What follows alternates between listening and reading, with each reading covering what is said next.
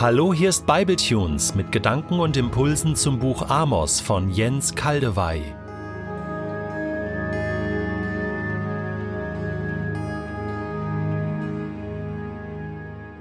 Tja, ihr Lieben, heute geht's auch noch mal ziemlich hart zu und her. Auch dieser Abschnitt im Amos Buch ist erschütternd und hart, aber ich bitte euch auch diesmal noch die harten Worte zu ertragen ich werde aber auch heute auch wieder einen Lichtblick einbauen. Es gibt wirklich auch in diesem Bible Tunes Hoffnungsschimmer und nachher die letzten beiden Bible Tunes, die werden dann ganz hell. Da könnt ihr euch dann echt drauf freuen.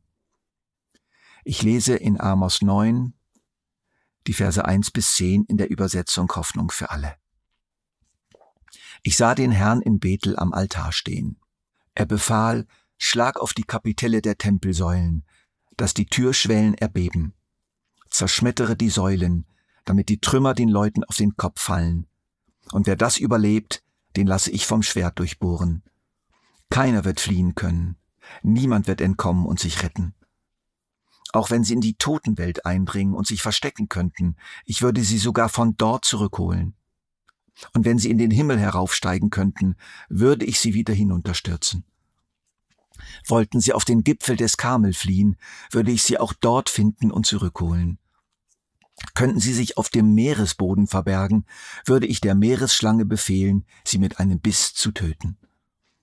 Und wenn sie unter den Gefangenen wären, die in ein fremdes Land verschleppt werden, würde ich sie auch dort noch mit dem Schwert umbringen.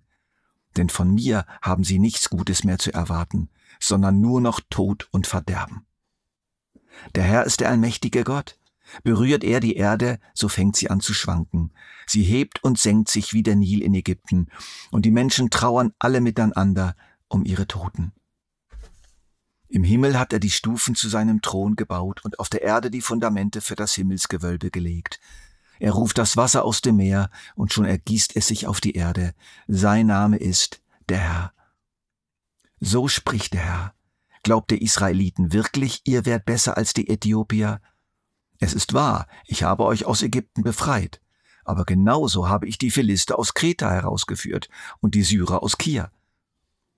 Ich sehe ganz genau, wie man in Israel, diesem verdorbenen Königreich, gegen mich sündigt. Darum lasse ich es vom Erdboden verschwinden. Doch ich, Gott der Herr, will euch Nachkommen von Jakob nicht völlig ausrotten. Darauf könnt ihr euch verlassen. Ich befehle, euch unter alle Völker zu zerstreuen und durchzuschütteln, so wie in einem Sieb die Steine hängen bleiben. So siebe ich die Schuldigen aus meinem Volk aus.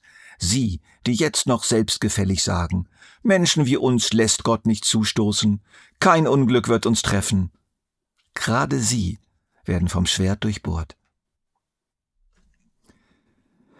Als ich nochmals betroffen von der Wucht dieses Textes stumm davor saß und wieder überlegte, was denn da im Frühling 2022 für Bibletunes-Hörer die Botschaft sein soll, fiel mir das Wort im Hebräerbrief ein, Kapitel 12, Vers 29. Unser Gott ist wie ein Feuer, das alles verzehrt. Das passt irgendwie. Alles wird dir nämlich verzehrt, alles zerstört die prächtigen Säulen des Tempels von Bethel, wie von einem riesigen Hammer, der von oben herabsaust, die Überlebenden vom Schwert, und selbst wenn man sich oben auf dem einsamen Gipfel des Karmel retten könnte, vor der Gewalt der einbrechenden feindlichen Mächte, sich verbergen würde in der Tiefe des Meeres, sich in der Totenwelt verstecken oder irgendwo in der Himmelswelt, das Feuer Gottes erreicht alle. Unser Gott ist wie ein Feuer, das alles verzehrt.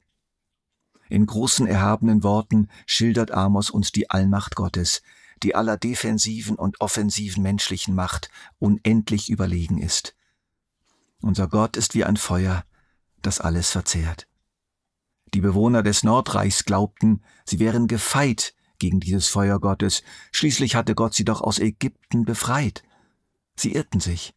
Das allein ist keine Garantie. Die Philister hatte Gott ja auch aus Kreta herausgeführt und die Syrer auch aus Kir, um ihnen bessere Lebensumstände zu ermöglichen. Amos trifft hier im Namen Gottes die Israeliten mitten ins Herz. Die Berufung auf irgendeine besondere Erwählung mit dem Anspruch einer Sonderbehandlung, heute würden wir sagen einer Immunität, funktioniert nicht. wenn die moralische Fäulnis und die Ungerechtigkeit überhand nehmen. Unser Gott ist wie ein Feuer, das alles verzehrt. Wenn nämlich etwas wegen seiner enormen Giftigkeit entsorgt werden muss, egal wie tief man es irgendwo vergräbt und verbirgt.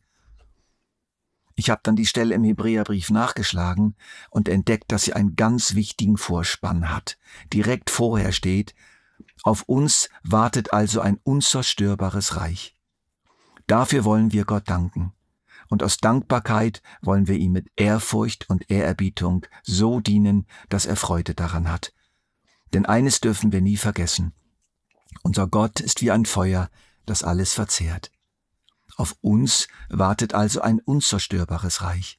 Dafür wollen wir Gott doch danken, und aus Dankbarkeit wollen wir ihm mit Ehrfurcht und Ehrerbietung so dienen, dass er Freude daran hat. Ich finde, das könnte tatsächlich unsere angemessene Reaktion heute auf diesen Text sein. Wir wollen ihm aber nichts von seiner Schärfe nehmen, denn unser Gott ist ein Feuer, das alles verzehrt. Diese Wahrheit bleibt. Aber diese Wahrheit wird ergänzt, wird erhellt, wird tragbar durch eine weitere Wahrheit. Wir sind wenn wir mit Jesus Christus verbunden sind, durch ihn erlöst worden zur Teilhaberschaft an einem unzerstörbaren Reich, das auf uns wartet und das nicht vom Feuer Gottes verzehrt wird, weil es nämlich selbst wie Gott ist. Es wartet tatsächlich auf uns. Gott wartet auf uns. Und in der Zwischenzeit wollen wir Folgendes machen. Gott danken und aus Dankbarkeit ihm mit Ehrfurcht und Ehrerbietung dienen und seine Gnade nicht missbrauchen. Und es gibt noch einen weiteren Lichtstrahl, der das Dunkel unseres Abschnitts erhält. Wir hören und staunen. Ich, Jahwe, sehe ganz genau, wie man in Israel, diesem verdorbenen Königreich, gegen mich sündigt, darum lasse ich es vom Erdboden verschwinden. Doch ich, Gott Jahwe, will euch Nachkommen von Jakob nicht völlig ausrotten. Darauf könnt ihr euch verlassen. Ich befehle, euch unter alle Völker zu zerstreuen und durchzuschütteln, so wie in einem Sieb die Steine hängen bleiben, so siebe ich die Schuldigen aus meinem Volk aus. Oh, es bleibt doch noch etwas. Nicht völlig ausrotten. Wow. Ein Vergleich ergänzt diese Aussage. Das Volk wird durchgesiebt werden.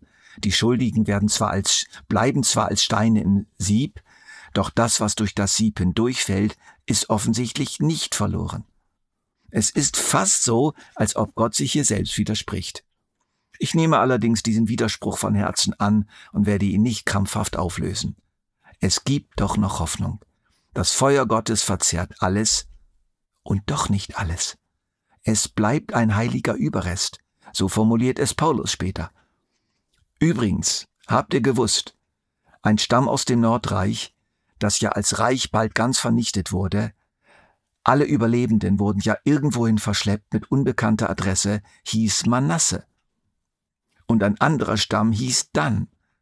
Habt ihr gewusst, dass das Oberrabbinat in Israel eine Bevölkerungsgruppe in Indien als Abkömmlinge von Manasse anerkannt hat und damit als vollwertige Juden und dass viele mittlerweile von ihnen zurückgekehrt sind nach Israel und wusstet ihr, dass die Volksgruppe der Falascha in Äthiopien von dann abstammt und auch mittlerweile anerkannt ist und dort auch die Aliyah angefangen hat? Ich rechne noch mit allerlei Überraschungen dieser Art. In jedem Fall gilt für uns heute, auf uns wartet also ein unzerstörbares Reich.